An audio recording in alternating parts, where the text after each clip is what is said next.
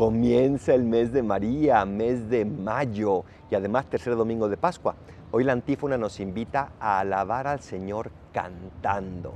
Así es, el que canta ora dos veces. Así como los enamorados tienen canciones que les identifican, así tendríamos que tener canciones que nos acercan a Dios, que reflejan nuestros sentimientos hacia Dios.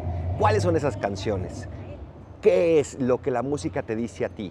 ¿Cómo puedes orar cantando? Si escoges una canción que refleje tu corazón, estoy seguro que lo vas a lograr. Soy el Paradolfo, recen por mí, yo rezo por ustedes. Bendiciones.